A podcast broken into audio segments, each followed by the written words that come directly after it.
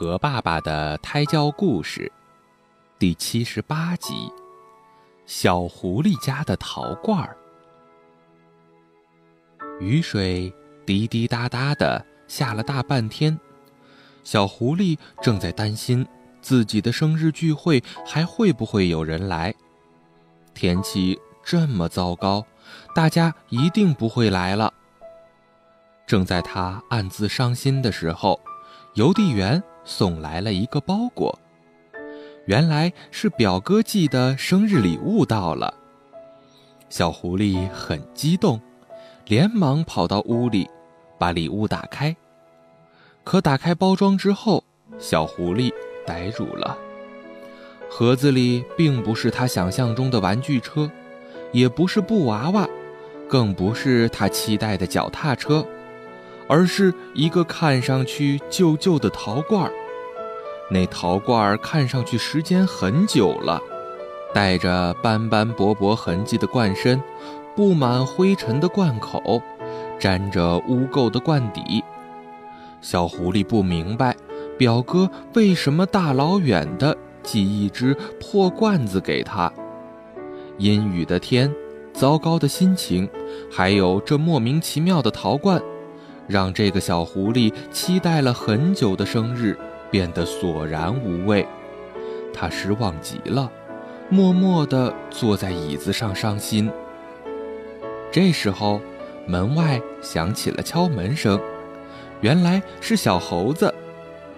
生日快乐！小猴子把一束鲜花送给了小狐狸，还带了两颗大仙桃。鲜花和桃子被雨水打湿，亮晶晶的水把它们衬托得娇艳欲滴，别提多诱人了。小狐狸原本低落的心情又高兴了起来，毕竟有人祝福的生日才有味道嘛。突然，小猴子看到了桌上的陶罐，尖叫了起来：“哇哦，一只陶罐！”他还没说完，小狐狸连忙把陶罐拿在手上，准备藏起来。如果让小猴子知道这是自己的生日礼物的话，一定会被笑死的。这、这、这是我家装垃圾的罐子了，我正准备扔掉呢。小狐狸只希望赶紧把这个黑乎乎的家伙藏到角落里。什么？你用这么贵重的东西装垃圾，你知道这是什么吗？这是一只顶级的大宝物。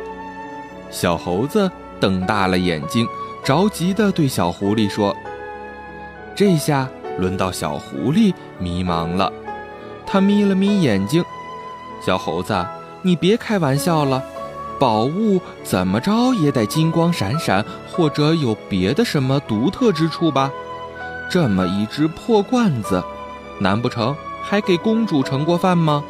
小猴子从小狐狸手中拿过罐子，说：“被你说对了，这真的是王公贵族用过的，这是一件很有价值的宝物。”小猴子看小狐狸一脸迷惑。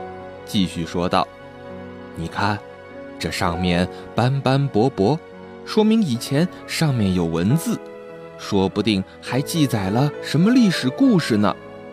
这罐口的黑色，说明用了很多次了，可见这件宝物在当时很受欢迎。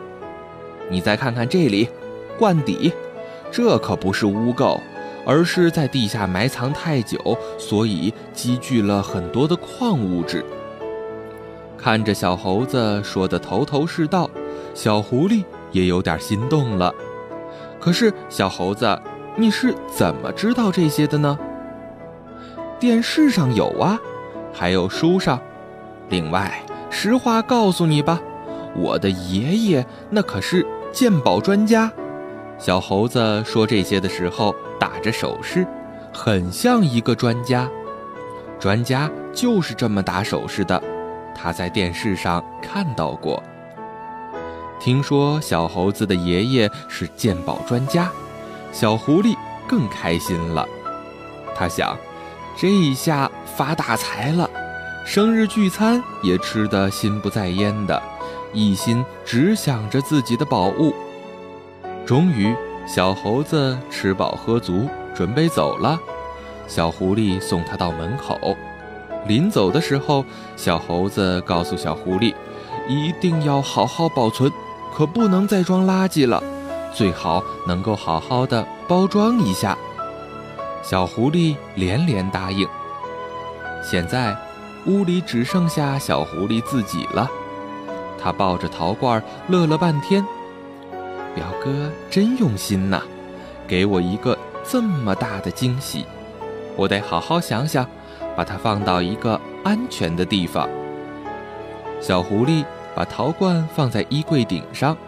嗯，不好，衣柜是普通木头的，怎么配得上高贵的宝物呢？只有珍贵的家具才能和高品位的陶罐相配。想到这里，小狐狸顾不得外面雨大，连忙跑到啄木鸟先生的家具店。用自己存的过冬的钱，买了一个最贵的柜子，柜子上面还镶着金色的暗花。这种低调的华丽，最适合陶罐这样的宝贝。当小狐狸冒着大雨，一身泥泞地走到家门口时，看到邮递员又来了。小狐狸心想，准是又有礼物来了。走近一看，邮递员的脚下放着一只大箱子，上面赫然写着“脚踏车”。小狐狸太高兴了。这时候，邮递员递给他一封信，小狐狸连忙打开，上面写道：“表弟，生日快乐！真是不好意思，本来送你的礼物是你最爱的脚踏车，结果……”包装包错了，把我们家装垃圾的陶罐装了进去。现在重新给你寄一次，那个破罐子你就帮我扔了吧。落款是表哥。